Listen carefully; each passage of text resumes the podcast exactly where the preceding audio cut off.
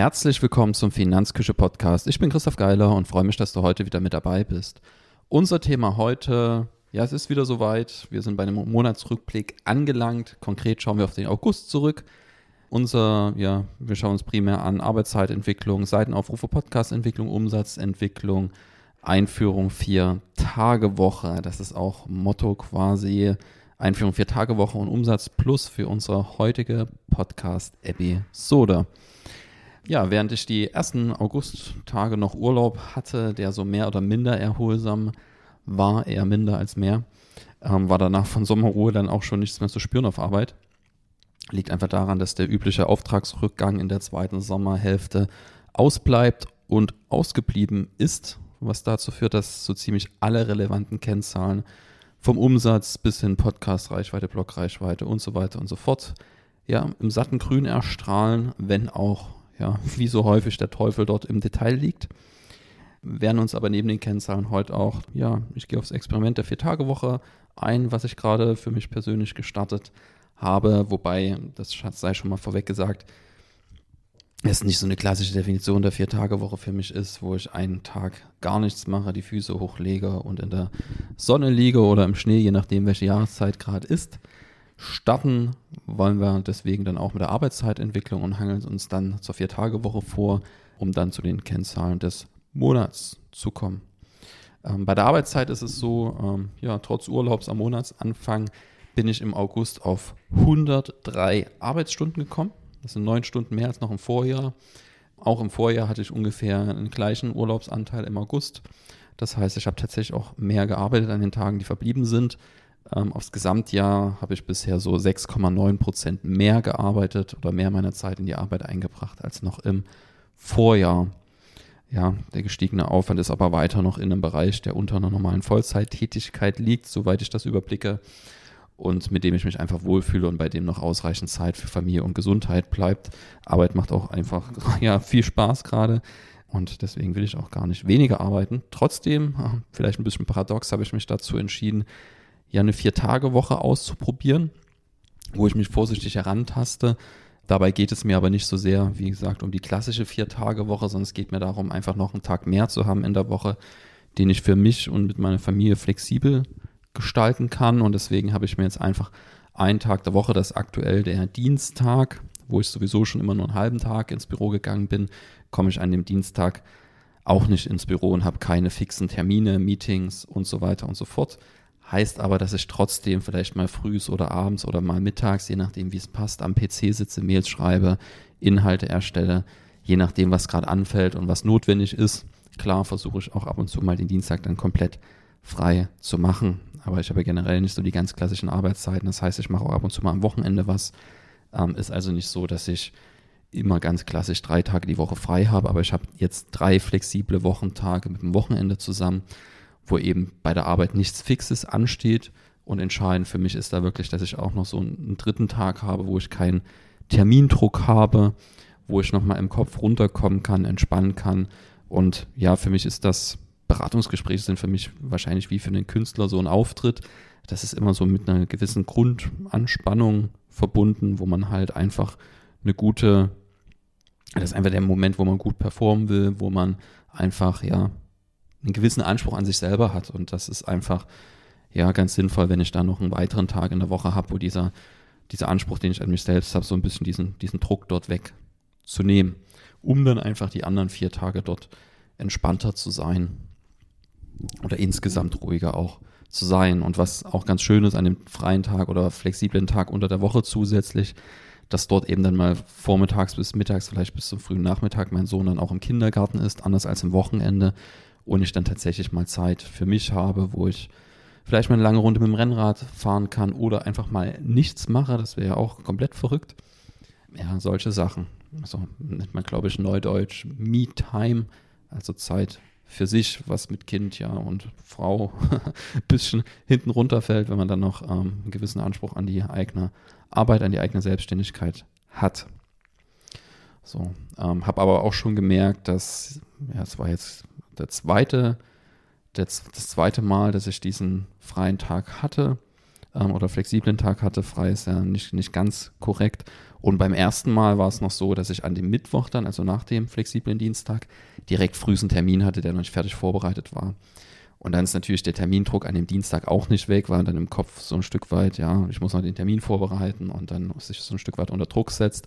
Und da ist wirklich dann die Kunst aus meiner Sicht, das war so die Erkenntnis diesen ersten, des ersten freien Tages, dass man dann, wenn man weiß, der Dienstag will man keinen Terminstress haben, dass man am Montag dann schon die Termine für Mittwoch dann auch sauber hat, was aber nicht immer ganz möglich ist, wenn Mandanten, Mandantinnen eben erst Dienstag zuarbeiten das hat man da nicht ganz in der Hand.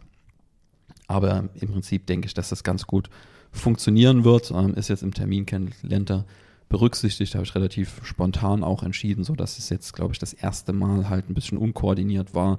Und jetzt schon hat man jetzt diese Woche gemerkt, also ich habe den Podcast gerade Mittwoch auf und komme gerade aus meinem flexiblen Dienstag, wo ich frühest tatsächlich auf dem Rennrad war. Ja, dass das schon deutlich entspannter war. Kommen wir von der Arbeitszeit und der Umsatz, äh, von der Arbeitszeit und von der Vier-Tage-Woche zur Reichweiteentwicklung von Blog, Webseite, Podcast. Da ist es einfach so, dass ja der August, da hatte ich Urlaub eine Woche, eine gute Woche. Birgit hatte Urlaub.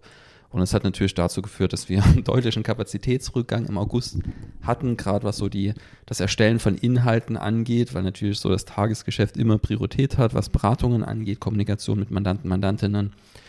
Und ja, da habe ich dann einfach im Sommer zwei Beiträge, die, das lag an mir und nicht an Bürger, die waren eigentlich für mich eingeplant, die habe ich dann weggelassen, weil es einfach viel zu viel gewesen wäre, beziehungsweise ich da doch schon sehr hätte aus meiner Komfortzone mitten im Sommer rausgehen müssen, um da noch die Beiträge zu liefern. Und so war quasi eine kleine spontane Sommerpause auf Blog und Podcast. Das bedeutet, wir haben zwei Wochen nichts veröffentlicht und dann nur zwei Wochen veröffentlicht und dadurch ist ja, wir haben, wie gesagt, 1055 Downloads im August gehabt, diesen Jahres und das Jahr davor 790 Downloads.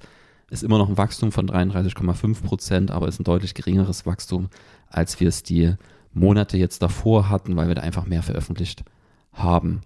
Dazu kommt, dass das Wachstum ein bisschen weniger stark ausfällt, hängt sicherlich dann auch mit der Jahreszeit zusammen. Ähm, und wir sind einfach gespannt, wie das jetzt aussieht, wenn der Sommer sich so langsam dem Ende nähert, Herbst, Winter kommt, wie sich dann die, die Zahlen entwickeln. Ja, würden jetzt lügen, wenn wir die Beiträge und Podcasts nicht veröffentlichen, die Podcast-Episoden, wenn wir nicht, ja, wenn wir es nicht schön fänden, wenn sie auch gehört und gelesen werden. Ähm, deswegen ist das immer ganz, ganz spannend für uns und natürlich, ähm, ja, es ist auch Teil unseres Marketing-Mixes, ähm, über den wir auch ganz, ganz viele Anfragen generieren. Kommen wir zur Reichweite der Webseite, Schrägstrich Blog. Ähm, und da ist es so, dass wir bei Google einen Zuwachs von 78,4 Prozent im Vergleich zum Vorjahres-August haben. Also sind wir diesen August auf 5570 Klicks über Google gekommen und im August 22 auf 3122. Juli 2023, also den Monat vor August jetzt, hatten wir noch 6356 Klicks, was natürlich ja, fast 1000 Klicks mehr waren als jetzt im August. Ähm, aber wie gesagt, wir haben weniger veröffentlicht, was auch mal so ein Signal an Google ist und es ist einfach Sommer. Was aber tatsächlich uns so ein Stück weit nachdenklich ja, zurücklässt oder wo wir uns gerade, ja, was wir sehr, sehr intensiv beobachten, ist, Google hat wahrscheinlich im Juli ein größeres Update gefahren und da sind zumindest jetzt mal kurz- und mittelfristig die Rankings deutlich zurückgegangen. Also in den Positionen gefallen in Suchanfragen, scheint sich aber gerade wieder so ein bisschen einzupendeln und zu stabilisieren. Ja, das ist das Einzige, was gerade vielleicht so ein bisschen Fragezeichen zurücklässt. Aber ja, jetzt nimmt das gerade hier im September, am 13. September aus, sieht es schon wieder einen Ticken besser aus.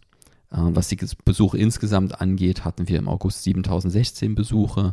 Das sind 1523 Besucher und Besucherinnen weniger als noch im Juli. Zum Vorjahr haben wir da keinen Vergleich, weil wir da Matomo Analytics noch nicht genutzt haben.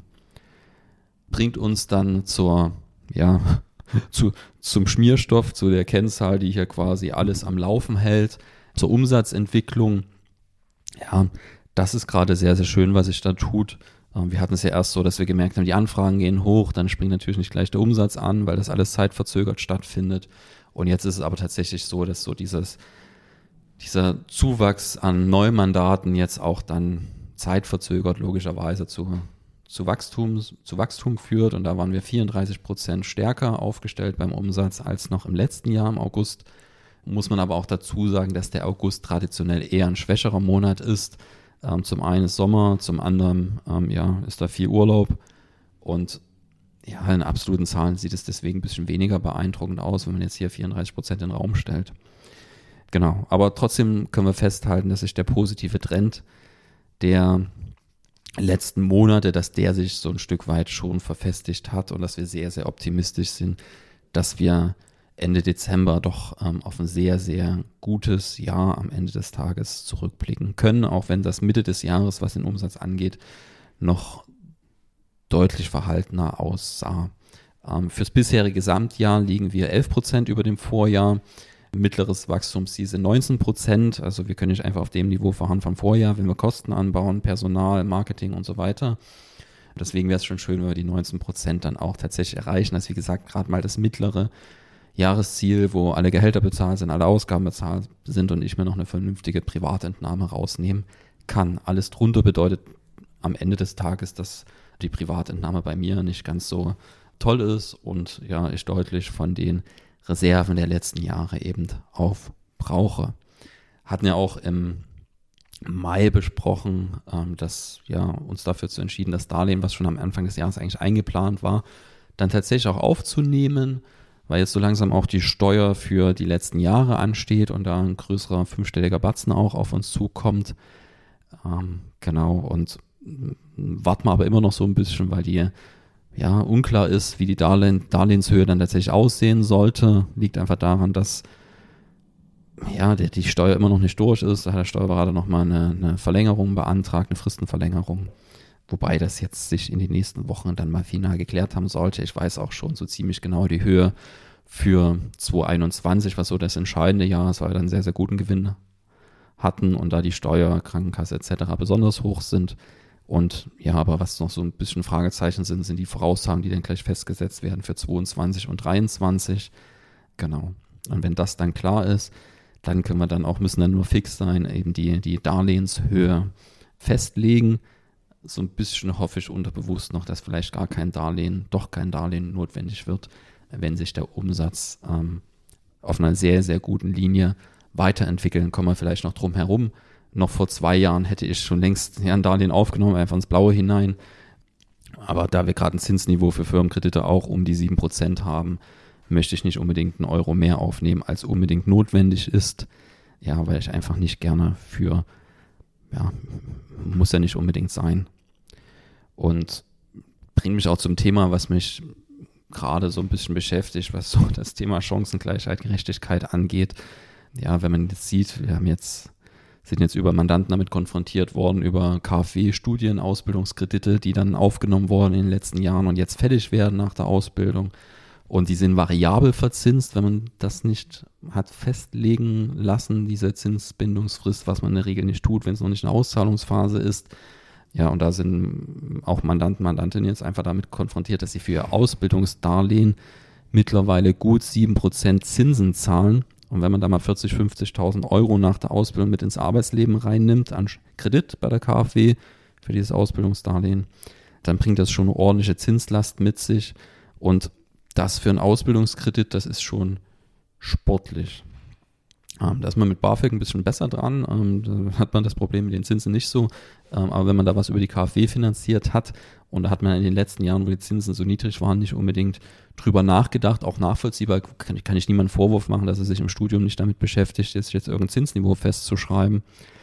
Ja, und da hoffe ich doch, dass der Gesetzgeber da nochmal irgendwie gegensteuert und wir hier keine ja, halb amerikanischen Zustände bekommen und jetzt hier Tausende von Euro Zinsen dann vom Einstiegsgehalt weggehen fürs Ausbildungsdarlehen. Ja, so viel zum Thema Chancengleichheit, wenn man das ja vergleicht, äh, wenn man das Darlehen aus ja, familiärem Background etc. vielleicht nicht unbedingt benötigt, im Gegensatz zu dem, der es benötigt, da finde ich schon, dass man gerade was das Thema Ausbildung angeht, dort eine Zinsvergünstigung durchsetzen kann, könnte und muss aus meiner Sicht sogar. Ja, Zinsen haben ja gerade ganz, ganz viele Auswirkungen, da kommen wir gar nicht hinterher. Ähm, in der Immobilienbranche haben wir jetzt viele Pleiten gesehen, was so Projektierer angeht. Die Projektgruppe als ganz prominentes Beispiel, wo ähm, viele Anleger auch Geld im Feuer haben, die irgendwelche geschlossenen Fonds gezeichnet haben und quasi in Immobilienprojekte über diese geschlossenen Fonds investiert haben. Da fragen sich gerade ganz, ganz viele Menschen, wie viel Geld sie da eigentlich noch zurückbekommen. Ähm, aber die Immobilienbranche ist das Offensichtliche, was so durch diese Zinserhöhungen getroffen wird, die jetzt die letzten Monate und jetzt schon fast anderthalb, zwei Jahre stattfinden. Was so ein bisschen weniger Beachtung kriegt medial ist so zum Beispiel so Themen wie Ausbildungszinsen für Ausbildungsdarlehen. Und was uns natürlich hier direkt beschäftigt, ist Firmenfinanzierung. Das ist natürlich erheblich teurer geworden in den letzten 12 bis 24 Monaten. Und ja, sowas beeinflusst dann natürlich auch das Wirtschaftswachstum insgesamt. Überlegt man sich auch als Unternehmer zweimal, wie viel Kapital man jetzt aufnimmt, um zu wachsen, wenn man dann ähm, doch erhebliche Zinskosten dort mit sich rumschleppt. Das bedeutet, das Geld hat wieder einen Preis um es kurz zu fassen. Ähm, und der ist gerade ja ganz ordentlich. Kommen wir zum Fazit, Resümee. Ja, die Sommerdelle bleibt aus, alle Zeichen stehen auf grün und in den nächsten Monaten werden wir uns einfach darauf konzentrieren, weiterhin ordentliche Arbeit zu machen und den Trend auszubauen und zu festigen. Schönste für mich ist aktuell immer noch, dass Birgits Entwicklung zur Finanzplanerin, Anlageberaterin zügig weitergeht. Und ja, unser nächstes definiertes Durchbruchsziel ist, dass sie dann tatsächlich langsam dann auch eigenständige Anlageberatungen durchführt im ersten Schritt. Erstgespräche macht sie schon selber, wo ich nicht mit dabei bin, was sehr, sehr schön ist und auch sehr, sehr gut funktioniert und angenommen wird. Ja, und das ist dann einfach sehr, sehr schön, wenn wir dann zwei Beraterinnen haben. Neben mir noch ein, einer im ersten Schritt. Genau, und da geht dann auch schon die Personalplanung fürs nächste Jahr durch. Oder ja, können wir aber auch im nächsten Rückblick nochmal drauf eingehen, welche Stellen dann nächstes Jahr vielleicht noch besetzt werden oder nicht. Sieht ja aktuell sehr, sehr schön aus, wie sich alles entwickelt. Damit sind wir am Ende angekommen. Bis dahin, tschüss.